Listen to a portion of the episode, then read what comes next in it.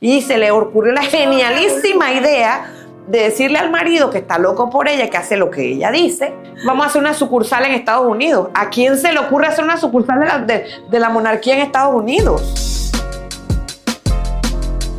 Hola, hola por acá, bienvenidos a un nuevo episodio de Inspírate Podcast, regresando a Inspírate Office y hoy yo me siento así como de la realeza porque tenemos una invitada muy especial que es apasionada por el té al estilo británico y que viene a contarnos un poquito de ella porque tiene una historia muy bonita, pero también del chisme real y a mí eso me interesa mucho porque la verdad es que desconozco un poco del tema, así que vamos a aprender juntas. Una mujer regia, trabajadora, una diva y co-creadora de Royalty. Así que seguro ustedes ya saben de quién se trata. Ella es Oris Palacios, mejor conocida como nuestra querida Cuarentidiva. Bienvenida a este espacio, Oris. Gracias. Gracias por aceptar la invitación. Gracias, querida Sheldry. estaba muy entusiasmada. y veía a la gente que pasaba por aquí y decía, ¿cuándo, Sheldry? ¿Cuándo yo quiero? Totalmente. Y Oris tiene mucho que contar. De hecho, creo que con la conversación que tuvimos antes de empezar el podcast, pudimos haber grabado otro podcast. Oris, yo quiero que antes de, de hablar pues del chisme real, y toda la cosa, me cuentes un poquito de ti. Dime quién es Cuarentidiva. Bueno, Cuarentidiva inició precisamente eh, luego de los 40, como a los 42 años. Y la gente dice, pero ya si tú estás arriba de los 50, ¿por qué sigues usando el término? Bueno, por varias razones. Cuarentidiva no soy yo. Cuarentidiva son todas esas mujeres de más de 40 años o que llegan a los 40 años que sienten como un twist en su vida. Un cambio dramático que me ocurrió a mí, que yo decía, pero ¿por qué estoy tan aburrida? Pero porque estoy tan harta de todo. Estás como montada en la monotonía, Sheldry. Y entonces una amiga muy querida me dice, ¿por qué no empiezas a escribir un blog? Yo no sabía ni con qué se comía eso. Eh, pero tengo buena escritura, dice la gente que sabe de escritura que tengo buena escritura, que les entretiene cuando escribo porque sienten como que están sentados conmigo en una terraza conversando. Entonces abrí un blog, una amiga me ayudó a abrir un blog y yo empecé a escribir. Todas las semanas escribí artículos larguísimos, me quedaban larguísimos, pero todo el mundo le daba por leerlo. Decía, ay, yo me hubiera querido seguir quedando leyendo, ¿no? Por varios años estuve escribiendo y cuando se puso más fuerte el Instagram, más más poderoso, más llamativo, dije, voy a abrir mi página de Instagram. Cero, no sabía cero Cheldry, sigo sin saber cero de muchas cosas. Em, porque bueno, yo no nací cuando la tecnología, todo esto, yo nací mucho antes, cuando la gente se llamaba por teléfono alámbrico, hello. Entonces empecé a escribir y empecé a, subir contenido a Instagram y a la gente le llamaba la atención que yo era abierta, que era cercana, que era espontánea. ¿Se identificada? Sí, sí, muchas mujeres. Entonces, pues ya no escribo, tengo rato que no escribo. De hecho, algunas revistas en ocasiones me han pedido que escriba artículos para ellas también. Hace poco escribí en Selecta Magazine. Esto, y bueno, todo el mundo muy complacido con mi contenido. Yo estoy contenta por eso. Eh, pero es eso, es, como ese impulso, es decirles, los 40 años, sí, sientes el clic, pero para que sepas que es que lo que tienes es que innovar. Y Oris, yo tengo 31 llegaré a los 40, tú tienes un camino un poquito más recorrido que yo. ¿Qué sientes que es lo que te llevó a la monotonía? Bueno, cuando uno se casa, forma una familia y quiere tener una vida estable, porque hay gente que no le gusta la vida estable y eso hay que reconocerlo y hay que respetarlo. Pero yo, a mí me fascina, soy virgoriana, a mí me gusta la vida estable. Entonces, eh, pues bueno, tenía mi esposo, mis hijos, que se llevó a la escuela, que se regresó de la escuela, que si las actividades extracurriculares, uno se entrega demasiado a la familia. Y más una mamá como yo, que soy mamá gallina, que le gusta estar presente en la vida de sus hijos. Entonces, actividades mías pocas tenía. Eh, salía mucho con mi esposo, sí, pero actividades mías muy pocas, mías para mí, para dedicarme a mí, amarme a mí. Y el resto eran actividades de mis hijos. Entonces, eso fue lo que yo siento que dije, pero y entonces yo aquí estoy, ajá, sirviendo a la humanidad y yo qué. Sí. Y ahí fue donde empecé a escribir y a drenar a través de la escritura y a contar mis historias de todo. Me ha pasado cosas de todo tipo en trabajo, con amistades, con parientes, con los hijos, con el marido. La historia que muchas viven pero no la cuentan. Sí. ¿Qué sientes que marcó un antes y un después en tu vida para romper con esa monotonía? La escritura. Cuando empecé eso del blog, que parecía un relajo, que todo empezó como un relajo, que, a ver, estaba trabada. Yo decía, ajá, ¿y esto? ¿Y, cómo, ¿Y en qué botón es que se aprieta para que se vaya? O sea, imagínate. Así empezó y entonces eso fue como un hobby, como un entretenimiento. Además de eso, retomé la lectura de mis libros. Amo leer y yo tenía rato que no había leído. Entonces retomaba la lectura para tener siempre como un contenido actual. Entonces en eso me, me fui embelezando y eso me fue atrapando. Y cuando menos acordé, ya estaba montada en Instagram, pues. Claro. Empezaste un, un camino de, de marca personal. Sí, pero no sabía. No sabías, así Todo es. fue espontáneo. Y empezaste a hablar entonces de la familia real. ¿Por Sí. qué decidiste hablar de la familia real? Mira, te voy a contar la historia. Mi mamá, que también es súper lectora, ella compraba en los tiempos de Ñaupa, cuando yo estaba en la infancia, revistas, la revista Hola y otras revistas que salían mensualmente. Ella iba, regresaba y esto se leía, todo, se devoraba toda la revista y después la que seguía era yo. Y Me devoraba toda, estamos hablando de una niña de 6, 7, 10 años. Me leía la revista completa. ¿Se te gustó de toda la vida? De toda la vida. Yo estaba enamorada de eso. Yo soñaba con estar en Buckingham, con ser nieta de mi abuelita la reina. Entonces crecí con eso, era como un hobby. Y yo, hace unos años, es que ni siquiera sé, ni siquiera te puedo decir exactamente, exactamente cuándo empezó lo de los Royals. Seis, siete, ocho años podrá ser. Eh, y un buen día, yo buscando contenido para mis seguidoras, ay, voy a empezar a hablar de uno de mis hobbies. De repente nadie me para bola, de repente la gente me va a decir, ay, no, qué pereza, qué, qué tema más perezoso. Childry, y me sorprendí. Porque eh, me empecé a hablar y empezaron a escribirme por DM. Todas las sabiondas, todas las lectoras, todas, Sí. todas las que también. de Exacto. La gente eh, también leía, me sorprendió de ver que hay gente que está muy enganchada con el tema. Y es que eh, diste con algo novedoso porque en Panamá realmente no hay personas que sean conocedores del tema y que den sus puntos de vista sobre lo que está pasando en la familia real. Lo vemos en redes, pero comentaristas al respecto pocos. y que tengan el, el conocimiento a través de la lectura, porque no es que es una cosa que yo me invento ni que yo estoy viendo redes sociales para ver qué dicen otros para yo repetir, sino que me compro libros sí. de la monarquía, me compro esto, revistas respetadas, respetadas porque tampoco voy a comprar revistas que, que van a traer un chisme que no.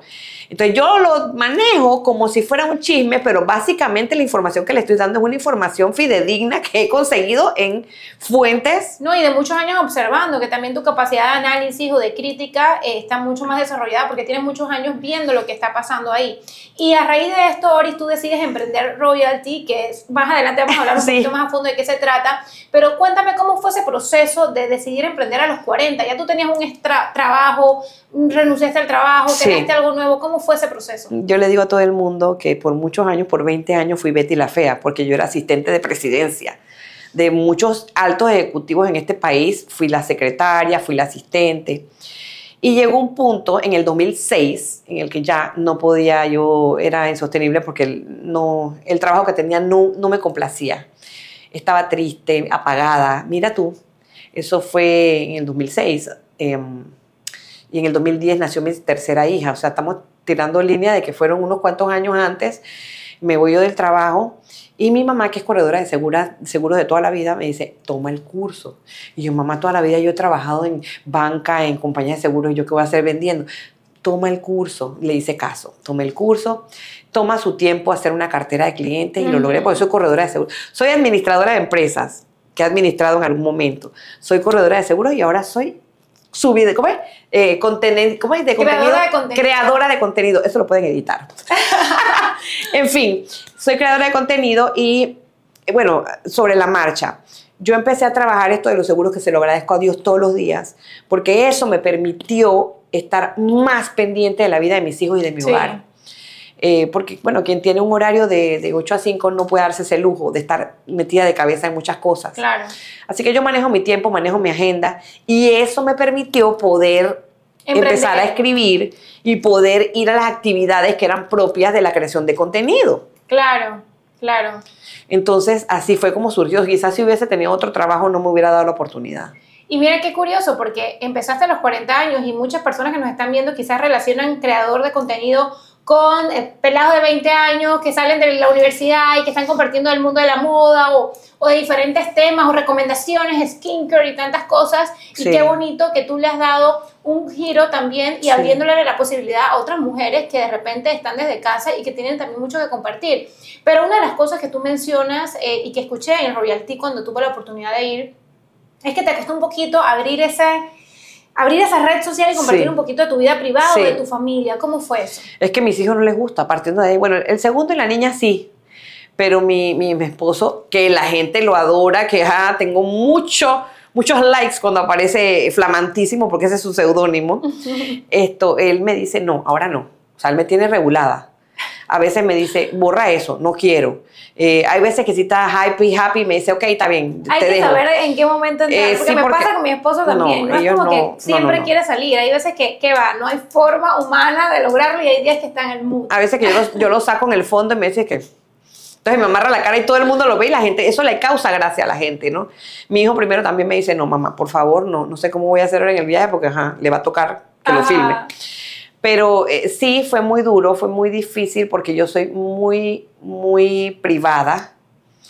Pero entendí que hay la manera de compartir cierto contenido sin tener que echar el cuento completo o la parte más Como privada. en todo, uno puede establecer límites en, en todo, ¿no? Todo en exceso es malo. Entonces, Es que no puedes estar contando hasta cuando tú estás en el baño, Sheldry. Hay gente que, que cuenta esas cosas. O sea, no. Tú cuentas un pedacito. Y la gente tiene que entender también que lo que usted ve en Instagram no es lo que yo hago todo el día. Exacto. Yo le, le manifiesto y le presento. Si sumas en horas o en tiempo, serán que 20 minutos, 25 Sí. minutos, dos horas de mi día y mi día tiene 10 horas. exacto. Eh, hago muchas otras cosas, yo subo lo que considero que puedo subir claro, lo que aporta valor. regulado, sí. Lo que aporta valor y lo que me parece que no es eh, muy, eh, de muy privado, Muy invasivo. muy invasivo, sobre todo con mi hija pequeña. Claro. Soy súper celosa de ella, de su privacidad. Me da miedo, las cosas no están como para estar mostrando a los niños en redes. Respeto a la gente que muestra a sus hijos en redes. De hecho, muchos niños tienen, son creadores de contenido también. Sí. Eh, pero eso hay que regularlo. Y como yo no me siento como apta para regularla a ella, porque ella es una niña de 13 años, eh, mejor no.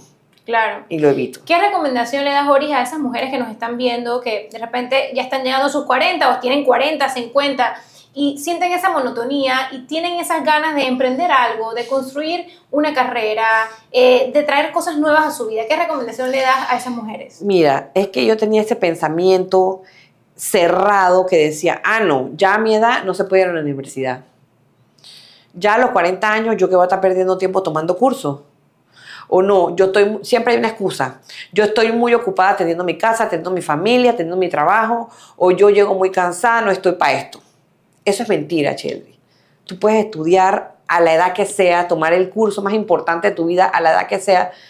Mira, te voy a confesar algo aquí a todos tus, tu audiencia. El mejor año de mi vida, by far, fue el año pasado, el 2022. Tenía todo lo que yo siempre soñé, que, que lo soñaba, pero calladita, no decía nada. Ajá. Esto, un buen día, bueno, se dio lo del té, que ya después lo explicaremos. Estaba volando en redes sociales, tenía una comunidad comprometida, un marido enamorado. ¿Quién puede tener un marido enamorado a los 26 años, Sheldry? Pocas. Mis A los hijos- 26 años de casada. de casada, sí. Eh, mis hijos saludables, que les iba muy bien en universidades y escuelas. Y de repente surge el asunto del viaje, que también, bueno, solo, no sé si lo, lo hablaremos más, más adelante. Y tin tan tun, las cosas se dieron como, como estábamos hablando previamente, de un, un paso al otro, pero fue muy rápido. Y todo fue como lo imaginé y más. Entonces yo estoy trabajando en mí mucho con el poder del agradecimiento diario y saber que lo que yo tengo es una cosa que no todo el mundo puede decir que tiene. Exactamente. Y eh, bueno, eh, yo creo que gracias a ese poder del agradecimiento, gracias a la inspiración, gracias a ese me paro en la mañana y que yo puedo, yo me inspiro. Yo tengo una frasecita que me la robé de un nefasto jefe que yo tuve, que cuando iba saliendo de la oficina, el señor decía, me retiro a triunfar. Quiero que sepas que esa es mi frasecita. Ay, me encanta. Chao, me retiro a triunfar, así me despido. Me encanta. Me Entonces- encanta.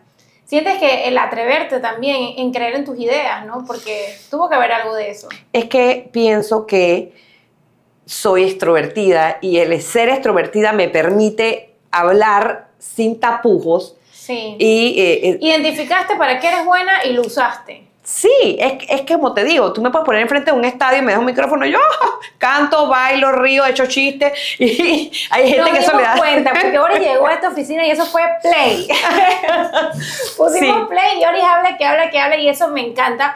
Ori, yo estoy aquí para aprender. A mí me encantan estos espacios, no solamente porque mi comunidad aprende con mis invitadas, sino que yo también aprendo. Yo quiero saber cuál es el secreto para mantener esa llama viva después de 26 años de casada. Dedicarte mucho tiempo. Usualmente la gente se encierra mucho de sus trabajos y cuando llegan los hijos, ya lo verás cuando te toque, uno se entrega, sobre todo las, las mamás, nos entregamos mucho a nuestros hijos. Las mamás que somos celosas, ojalá seas una mamá celosa, mira, Cheldry, que la gente dice, no, no debe ser así, no, sea mamá celosa. Porque tú fuiste la que trajiste esa vida, esta vida a ese mundo, a este mundo, y eres la persona que le va a regalar a él el mejor regalo de la vida, que es la seguridad. Esa seguridad le va a permitir que él tenga la mejor autoestima para que él alcance todas las metas que se trace en su vida. Sobre todo los primeros años de vida. Si tú, que eres la más cercana, que compartiste cuerpo con él, que ya, ya hay estudios que dicen que uno, tú sabes que con cada hijo que uno tiene, hay células de ese niño que se quedan en tu cuerpo, en tus órganos, forever. Lo vi. Y hasta sanan cosas que tienes.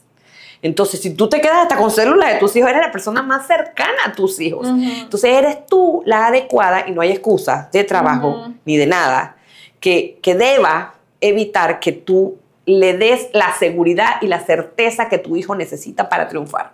Totalmente. Entonces, em, pues ese apego hace que a veces uno haga al marido así. Al principio, cuando yo tuve mi primer hijo, mi esposo me lo llegó a decir.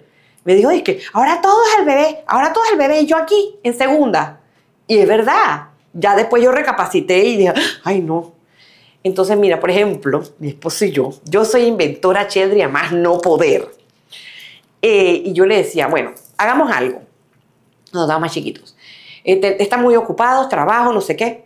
Vámonos de fin de semana. Una vez al mes, nosotros nos íbamos a un hotel de fin de semana. Las reglas eran, no se hablan de las situaciones o problemas de la casa, no se habla de los chiquillos. Si los chiquillos les pasa algo, nos van a llamar. Así que no hay que estar predispuesto a la llamada. ¿Ok?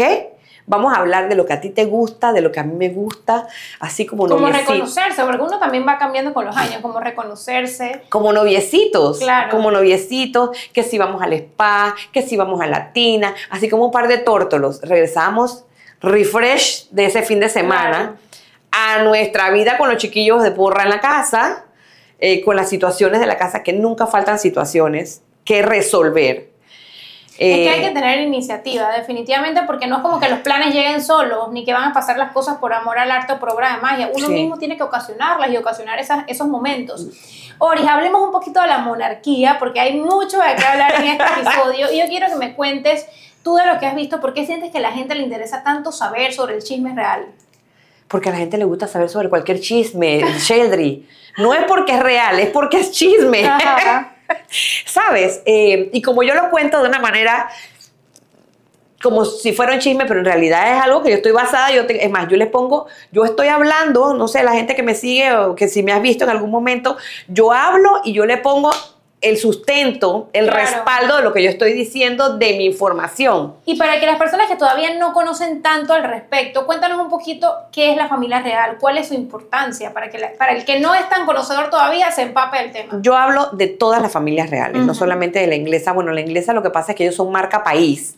Ellos sí han trabajado mucho en su marca personal a lo largo de los años, eh, pero yo hablo de todas las monarquías. Hay unas que son más famosas que otras, hay unas que tienen más dinerito que otras, porque ellos no son los que tienen más dinerito, los ingleses. Hay otros que tienen muchísimo más. En fin, yo hablo de todas un poquito, de todas las que dan que hablar. Lo que pasa es que la inglesa es la que, una de las que más da que hablar.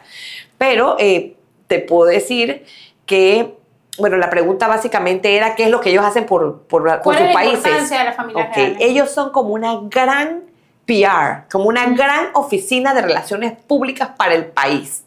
Te voy a poner un ejemplo, el de los ingleses, que es el más famoso.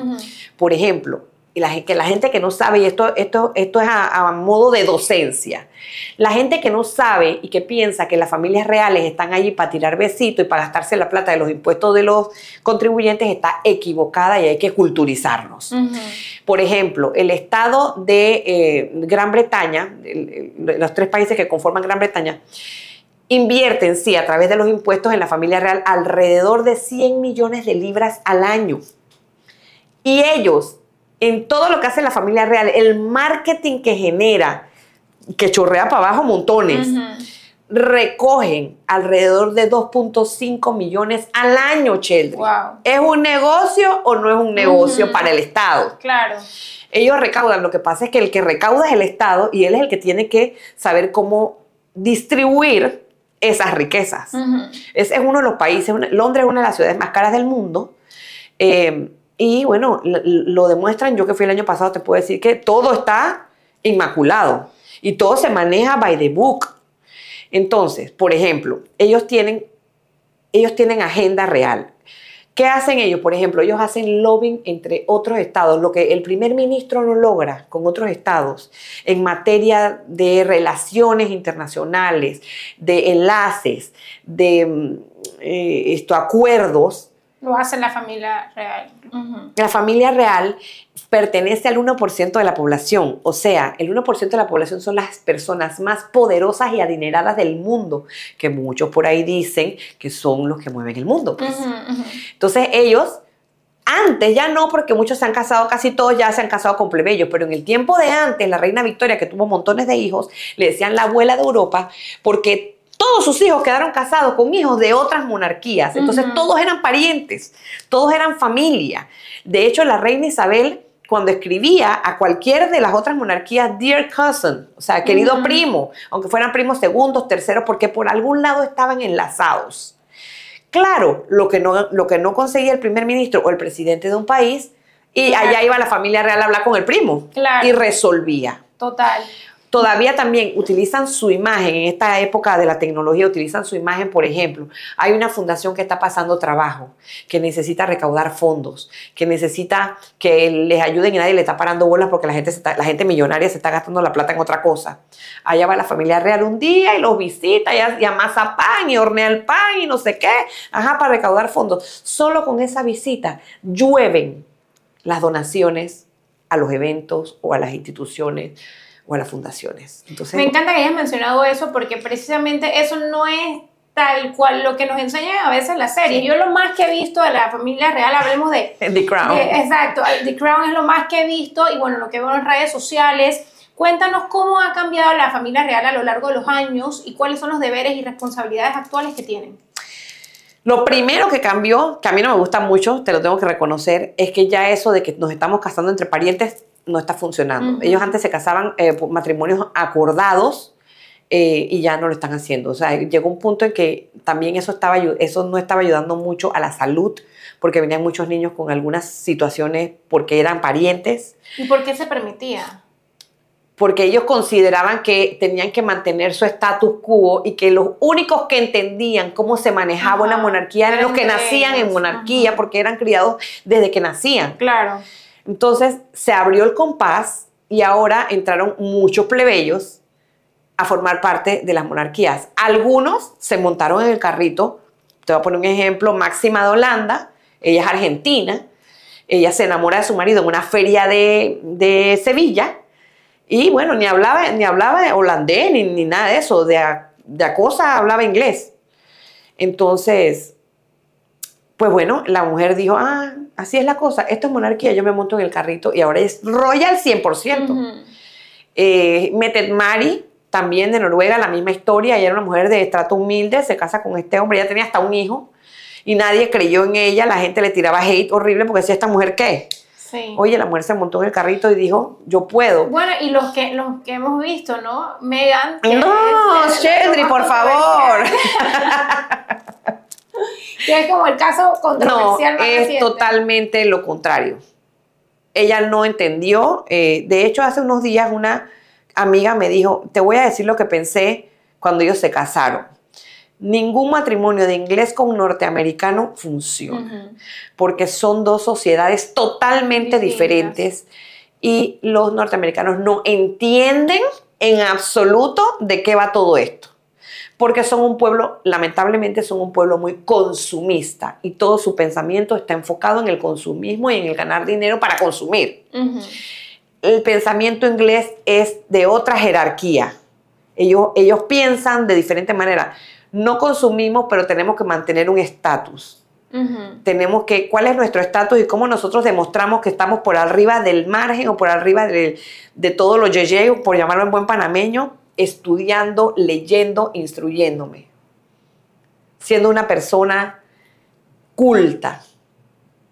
Entonces, ahí chocan porque, a ver, ella llegó y ella dijo, ay, y todo este río de plata que está corriendo por aquí. Y la Casa Real dijo, nosotros generamos este billete, así que usted quédese quietecita ahí, que a usted le toca su parte y usted haga su agenda royal y chao que nos vemos. Y ella dijo, ¿qué? No, yo quiero plata para mí, yo quiero ser mínimo una de las Kardashian aquí en la Casa Real. Y se le ocurrió la genialísima idea de decirle al marido que está loco por ella, que hace lo que ella dice. Eh, eso no va a durar mucho, por cierto, eh, ella se le ocurrió decirle, vamos a hacer una sucursal en Estados Unidos. ¿A quién se le ocurre hacer una sucursal de la, de, la monarquía en Estados Unidos? Sí. Eh, y la reina dijo, no, ¿qué pasa? ¿A esta niña qué le sucedió? No, no, no, no, no, aquí el que trabaja va a trabajar aquí. Lo que sí es que ha puesto los ojos allá porque definitivamente el tema de Megan y bueno, está Kate que, que muchas seguimos. Kate es mucha Kate. Sí, muchas seguimos y bueno, ¿Quién no tiene en mente a la princesa Diana en estos momentos? Hablando de, modelos a seguir en cuanto al rol de la mujer en la realeza, ¿cómo ha ido cambiando a lo largo de los años? Antes eran más estiradas. De hecho, Lady Di fue una de las que fue una de las que eh, hizo un, un parteaguas. La monarquía antes, la reina, y yo la adoraba a la reina, pero la verdad es que la reina tenía acciones de antaño, de hace siglos atrás, en que ella si saludaba a la gente, la saludaba con guante y hacía así. ¿Sabes? No era una mujer muy cercana porque ella tenía su posición de reina y así fue criada. Para, esa, para ese rol ella fue criada, a pesar de que a ella no le tocaba la corona. Cuando se dieron las cosas que su tío abdica y su papá queda, enseguida empezaron a, guiarla a ella en el camino de la sucesión al trono. Así que ella desde chiquita la tenían medio trabajada. Lady Di, la gente la tiene idealizada. Esa es la gran verdad. Lady Di, era si la ponemos en, un plano real, en el plano nuestro de cada día, era una mujer con mucha, una situación mental muy comprometida. Eh, tenía muchos complejos, tenía mucha baja autoestima, tenía un, traumas severos. Eh, su papá era un señor que mucha, mucha abolengo, mucha cosa, pero bebía muchísimo, le pegaba a su esposa. Eh, su esposa se fue un día huyendo de su casa, siendo ella una niña de seis años nada más. Se fue con otro señor multimillonario australiano. Esto, y el papá no le permitió que regresara más nunca a verlo, se lo prestaba de vez en cuando, la señora lloraba a cantar. Bueno, era una cosa, un trauma como el de cualquier casa común y corriente, lo único que con abolengo, pues. Entonces ella crece con todos estos traumas de la cercanía, del apego, de la necesidad de que alguien la quisiera. Y eso era lo que ella reflejaba.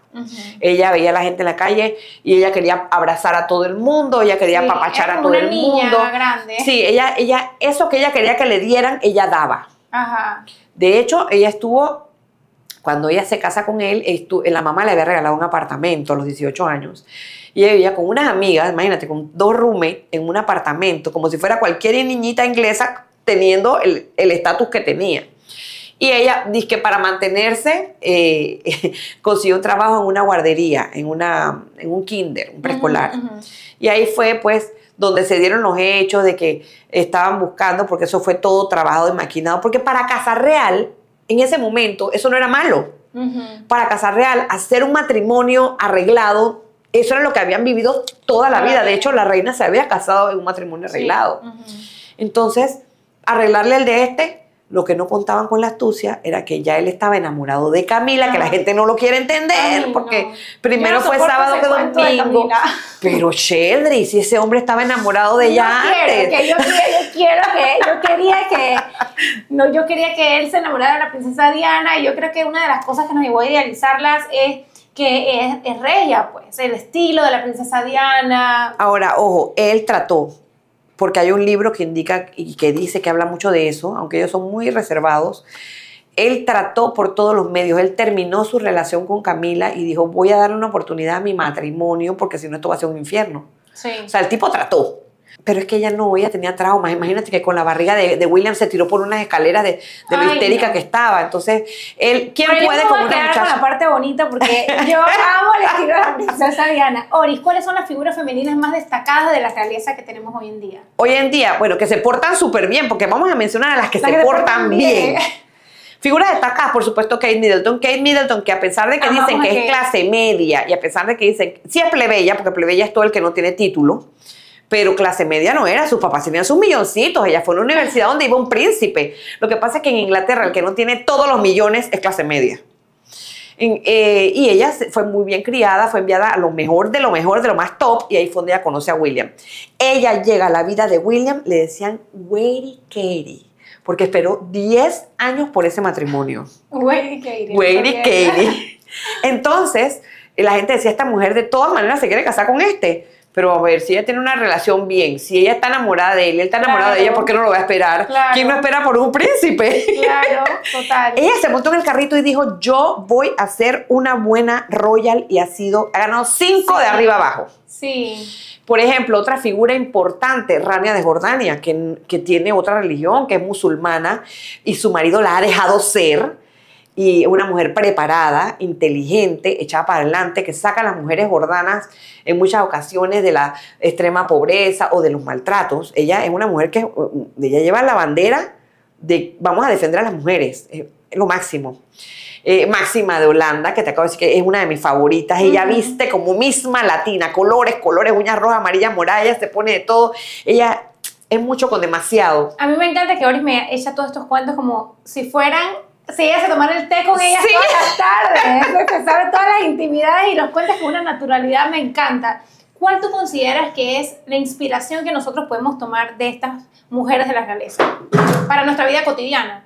Eh, la disciplina, totalmente. Si ellas no son disciplinadas, no logran su cometido, no logran eh, destacar en su agenda royal, no logran el hecho de que de lo que necesitan de ellas, que es la exposición para ayudar a los, men- a los más fa- desfavorecidos. eh, no, no lo alcanzan. Si se ponen Sí. flojas, frescas, que no quieren salir. Eso, eso, a ver, ninguna casa real les permite a ella que se pongan flojas ni frescas. Ellas no se pueden parar en la mañana y que tengo un cólico y no quiero ir. No. Se tienen que parar, se tienen que arreglar y tienen que ejecutar lo que dice la agenda. Sí. Eh, si estás embarazada, por ejemplo, a Kate, ella le da esta cuestión de la vomitadera los tres primeros meses. Ella le tiene un poquito de clemencia y la dejan tranquilita los tres primeros meses porque se pone malita. Pero a partir del cuarto o quinto mes que se le pasa eso, vaya para la calle a atender su agenda y lleva con su barriguita a atender su agenda. Entonces, sobre todo es la disciplina, el llevarse bien con, eh, con un entorno, porque la gente no sabe que detrás de ellos hay un equipo de trabajo comprometido con ellas eh, de relaciones públicas. A la, a- la oficina, de, de hecho, de los ingleses se llama The Firm, la firma, y es poderosa y es fuerte, Sheldry. Ellos mueven el mundo, ellos mueven muchas cosas detrás, detrás. Sobre todo en esta vida de, de redes, la imagen, la imagen, la imagen lo es todo. Claro, digo, ellos no tienen cuentas de redes sociales. Uno ve lo Sí de tienen. ellos es Por- a través de otros medios. No, en Instagram, por ejemplo, la Casa Real se llama The Royal Family. Pero, pero Kate como tal no es que tenga una cuenta ella. No, no, no, no, no. La cuenta de ella se llama Prince and Princess of Wales. O sea, es la cuenta de los príncipes de Gales. Porque ahora ellos son los nuevos príncipes de Gales. Eh, también, o sea, cada, cada monarquía tiene su cuenta oficial de Casa Real. No tienen permitido Pero tener redes personal, sociales exacto. personales. Bueno, no todo el mundo nació, nace para ser princesa, definitivamente. no, ¿Qué eso es disciplina a más no, No poder, poder. Sheldry. Renunciar a muchas cosas también. renunciar a tu libertad total. Porque, a ver, tú puedes salir, sí, pero siempre vas a estar rodeada de tu, de tu equipo de seguridad, no puedes ir a cualquier lado, no es que vas a ir a un mall de shopping, no es que te vas a sentar con unas amigas a tomarte un café, no es que puedes ir al cine. Eso es importante decirlo, porque uno ve la foto de estas mujeres regias y que son princesas y parece algo soñado, pero tiene sus sacrificios y sus esfuerzos Sí, detrás. a ver, o sea, sí, ella no, tiene, no, puede, no puede ir al mall, pero entonces vienen todos los diseñadores habidos y por haber y te llevan todos los racks con ropa a tu casa y te preguntan qué es lo que te gusta, qué es lo que Sí. quieres, etcétera, ¿no? O sea, tienes ciertos privilegios bastantes eh, que quisiera cualquiera tener. Claro. No tienes que barrer, no tienes que trapear, no tienes que fregar, no tienes que estar pendiente de nada de la casa. Tienes tu chef personal que te mantiene en línea, hablando de línea, Cheldry. Esa es otra. O sea, ellos tienen que tener una imagen de una persona saludable. Claro. Eh, y demostrar que ellos hacen ejercicio y que ellos son una inspiración para las personas que les siguen, porque tienen sus fans. Toda esa Y gente... es que definitivamente uno ve la imagen de Kate y, y sí es aspiracional. Yo siento que sí, sí te inspira a, a, cuidar varias cosas de tu vida, ¿no? Por todo lo que ella refleja y por todo lo que ella representa. Pero como dijimos, de repente no todo el mundo nace para ser princesa y está el caso de Meghan, que fue un escándalo real. Háblame un poquito, ¿tú qué piensas de todo lo ocurrido eh, con Harry y Meghan y cómo ha impactado esto a la familia real? Porque creo que es algo que todos queremos saber. La palabra que define todo es el irrespeto. Irrespeto y la ignorancia, porque la palabra ignorancia significa que tú eh, es el desconocimiento de las cosas. Eso es lo que es la ignorancia. Entonces, llega una persona irrespetuosa e ignorante del tema. Em, primero que todo, la privacidad de la familia real para ellos y la lealtad lo es todo, Children. Si una persona les traiciona, ellos lo sacan de la estampita y más nunca, chao que te vi, esa persona más nunca vuelve a entrar en su círculo. Cuando una persona se casa con un royal, ellos en cierta forma dicen, bueno, me guste o no me guste, aceptémosla, le permiten entrar al círculo. Dentro de ese círculo, como ya hablamos antes, hay privacidades, hay cosas que son intolerables, que, no te van a permitir que tú hagas ni digas. La reina tenía un, lema que lo seguía a rajatabla y creo que también lo está siguiendo eh, Carlos de Inglaterra y William y Kate never explain, never complain. O sea, nunca expliques y nunca te quejes. Porque la realeza está por encima del bien y del mal y no estamos para estar contando ¿Y qué necedades. se le salió todo de control, porque todo el cobre, más bien. Con ella se, se destapó todo y, libros, hay libros, hay series y de todo. Creo que más bien fue una metida de pata de la reina ya en sus últimos días, en sus últimos años de vida. Ella dirá, a, mi hermana Margarita no le permití casarse con el hombre de su vida porque era un hombre eh, divorciado y terminó muy infeliz a lo largo de toda su vida.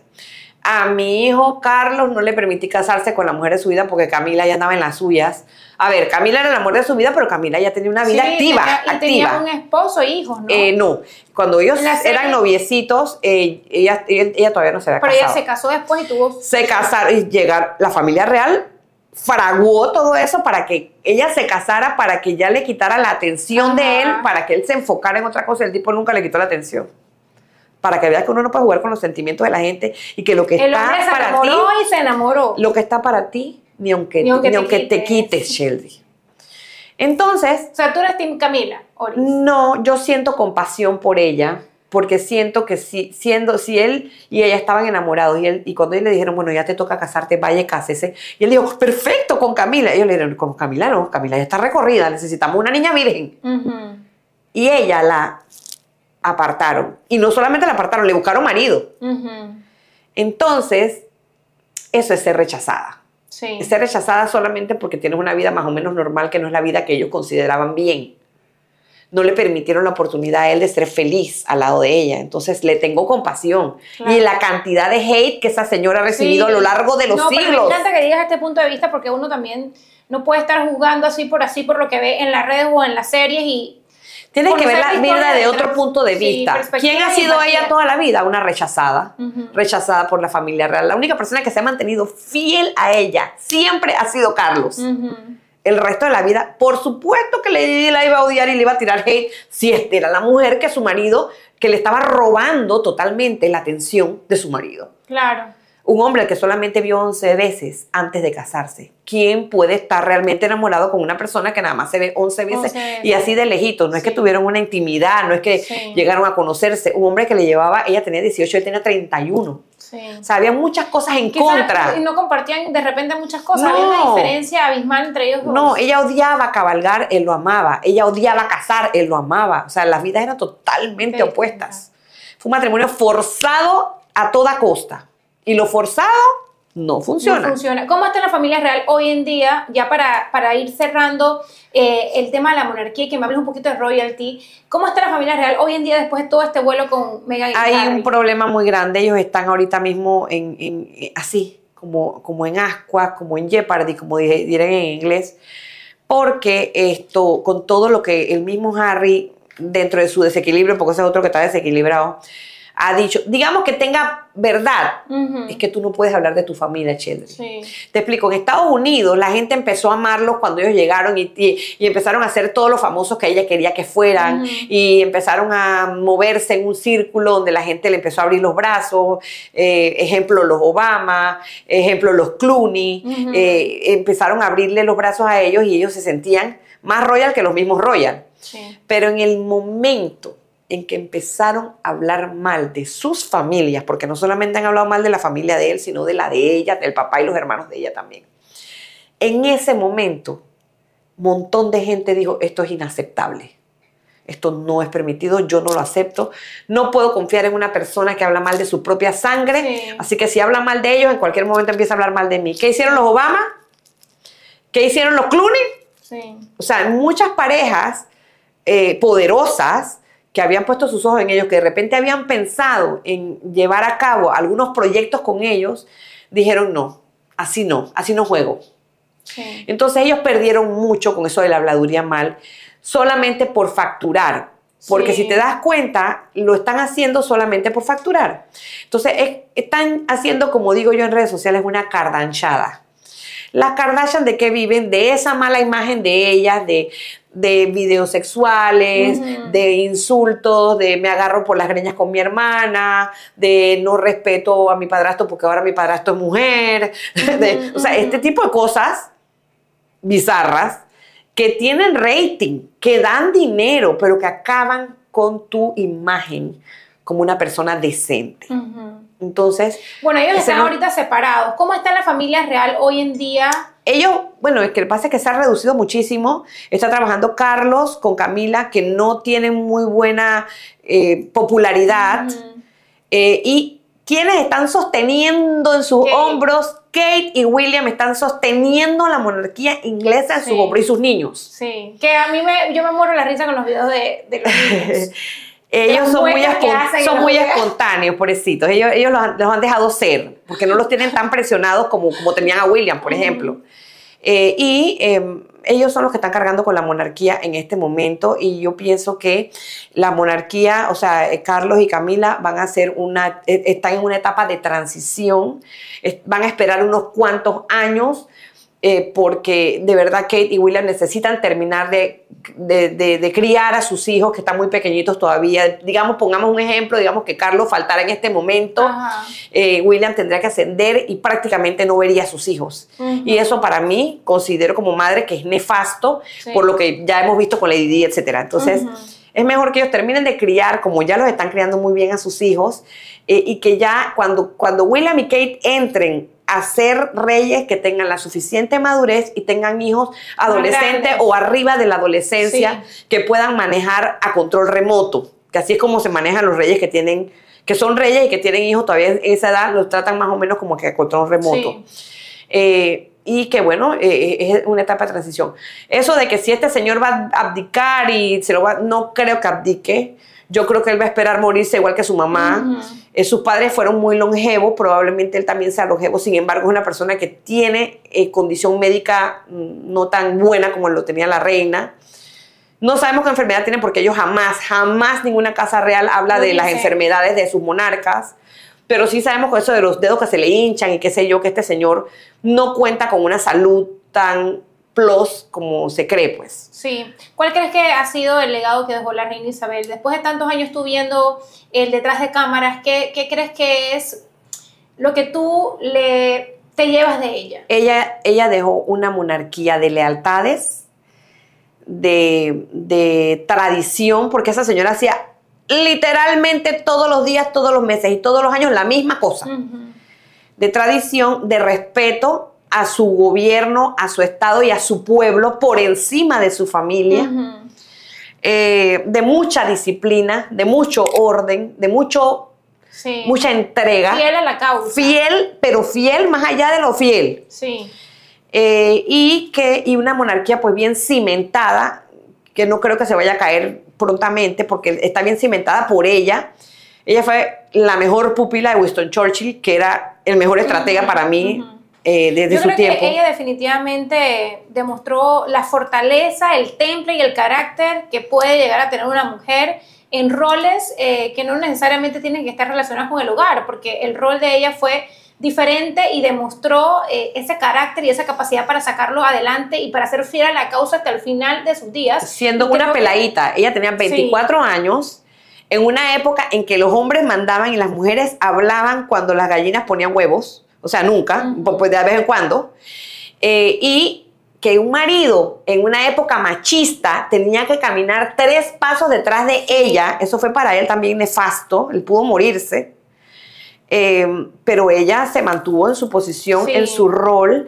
Eso de divorciarse, eso no, no, entraba en el vocabulario de la reina. Es increíble, ella, ella no sé cómo hizo, anestesió muchas emociones, muchos sentimientos a lo largo de su vida por ser fiel a su papel. Sí. Oris, ya llegando al final de este episodio, háblanos un poquito porque tú celebras el, tema de, la monarquía a través de Royalty, que es un proyecto muy bonito que llevas a cabo. Yo tuve la oportunidad de ir a uno y me gustó mucho cuántas mujeres regias con sus tocados fueron. Háblanos un poquito de qué se trata y cómo la gente puede conocer de Royalty e ir a Royalty. Bueno, en 2021 empecé como un relajo, como muchas de las cosas de mi vida empezaron como un relajo con una querida mía que hizo un té en su casa y decía, yo puedo hacer un té como el de la reina y empezamos a, cuando lo hicimos y lo subimos se volvió viral. Luego yo inventé hacer uno en mi casa con otras amigas, lo subimos y se volvió viral y dijimos esto como que está gustando. Pero me da risa porque mi comunidad es la que me pide las cosas y yo complazco. Haz uno para nosotros en un hotel, no sé qué, empezamos a trabajar y a madurar la idea. Y en septiembre de 2021 empezó el primer royalty para celebrar mi cumpleaños número 50. Fueron 50 mujeres, era una cosa espectacular, bello. De ahí pidieron más y dijimos, bueno, vamos a hacer, de hecho, mi socia Irene Núñez en el proyecto, ella es la productora del evento, ella se dedica a otras cosas, pero yo le digo, Irene, tú eres la mujer metódica y organizada que necesito porque yo soy medio que se me va la onda. Y ella dijo, perfecto, a, tú eres la creativa y la, y, la, y la inspiración del royalty y yo soy la que voy a ejecutar. Entonces así vamos, así nos repartimos los roles. Em, y bueno, empezamos a hacer los test cada dos meses, luego vino el té de, febrero, luego vino el té de abril, que era el cumpleaños de la reina, el 21 de abril cumplía la reina. Y cuando menos acordamos, conocimos a la esposa del embajador de Reino Unido. Y cuando se dio el jubileo de platino de la reina en el 2022, el señor embajador nos llama un día que quería conversar con nosotros, yo hasta que me temblaba. Cuando llegamos allá me dice, lo que yo quiero es que usted haga un royalty en nuestra casa. Me acuerdo. Y se hizo un royalty la primera vez en casa del embajador de Reino Unido de una manera hermosísima eh, para celebrar el jubileo de la reina. Luego ella fallece, pero en el interín, hacía lo rápido, rápido, empiezan mis seguidores de que, ¿por qué no nos vamos a vivir el jubileo de la reina a Londres? Y yo dije, todas ustedes están locas, todas. No, no, no, no, no, busca. Y yo me puse a investigar y me puse y ahora hacen los viajes a Londres. Con una agencia y sacamos el viaje. se llenó el viaje rapidísimo. Fuimos al viaje, o sea, cuando debíamos tener un viaje a finales de septiembre, principio de octubre, no lo tuvimos aquí, lo tuvimos en Kensington Panas, en Londres. Luego el de diciembre y así sucesivamente. Royalty es un concepto de afternoon tea al estilo inglés en Panamá, pero potenciado a la mil. O sea. Y quiero que sepan que es al pie de la letra, porque cuando me invitó Oris, tú piensas como que, bueno, es un royalty inspirado en la realeza, pero no, no, no, esto no es cualquier royalty, eso es, tienes que ir con zapatos cerrados, tu tocado, o sea, vestida. No ir vestida de negro, porque las royals no visten de negro solo para los funerales. Son las mesas divinamente arregladas, no es espectacular, de verdad que es una experiencia diferente que vale la pena vivir. Eh, ya después, ya yo me antojé ahorita que te escucho de repente hacer una en mi casa en algún momento Oye, para mis amigas. Claro me encantaría, ya aquí van haciendo ideas, pero bueno, Ori, ya llegando al final de este episodio, eh, las redes sociales de Royalty, tus redes sociales de Cuarentidiva, cómo te pueden ver tu contenido y cómo pueden asistir a un Royalty. Gracias a Dios y a la gente que me aconseja, Cuarentidiva y Royalty PTY son dos marcas registradas y trabajadas. La cuenta se llama la mía, arroba Cuarentidiva y arroba Royalty PTY. Para las que están interesadas, el próximo Royalty es el 5 de diciembre de 2023 porque en honor al Día de la Madre también. Al Día de la Madre y a la Navidad. Vamos a meterle brillo a este fin de año. Me encanta. Los próximos té, pues uno los anuncia usualmente en el mismo té o días siguientes al té para que las personas vayan llamando y haciendo sus reservas. Esto, así ¿Y que los pues, viajes? En los viajes también. El próximo año quizás no tenga los mismos destinos que hemos tenido. Los destinos que hemos tenido ha sido Londres. Eh, este año, bueno, tengo otra sorpresa que no puedo soltar todavía. Madrid, Toledo, Segovia, ya eh, eh, este año termino con esa, con esa ruta y por supuesto en todos los países europeos que hay, palacios a Tutiplén, así que vamos a visitar palacios aunque las monarquías no estén estables. Ok. Vamos a ir a otras a otros destinos. Y los próximos royalty pues ya los diremos con calma para que la gente vaya haciendo sus abonos, vaya reservando, etcétera. Súper. Bueno, Boris, gracias por aceptar la invitación. Ha sido un placer tener esta conversación. Yo de verdad que nunca había aprendido tanto de la realeza como en esta conversación. Me parece sumamente interesante y me encanta la pasión con lo que lo cuentas. Así que si a ti que me estás viendo te gustó este episodio, compártelo. Esa amiga, ese amigo que le gusta el chisme real. Eh, siempre se aprende, siempre es bueno saber de todo un poco y culturizarse como tú bien lo has dicho. Y bueno, ya saben las redes sociales de Oris. Eh, nos vemos en un próximo Royalty. Y bueno, ¿te parece, Oris, que nos retiramos a triunfar? Nos retiramos a triunfar. Chao. Así es, esto fue Inspírate Podcast. Besos, Sheldon.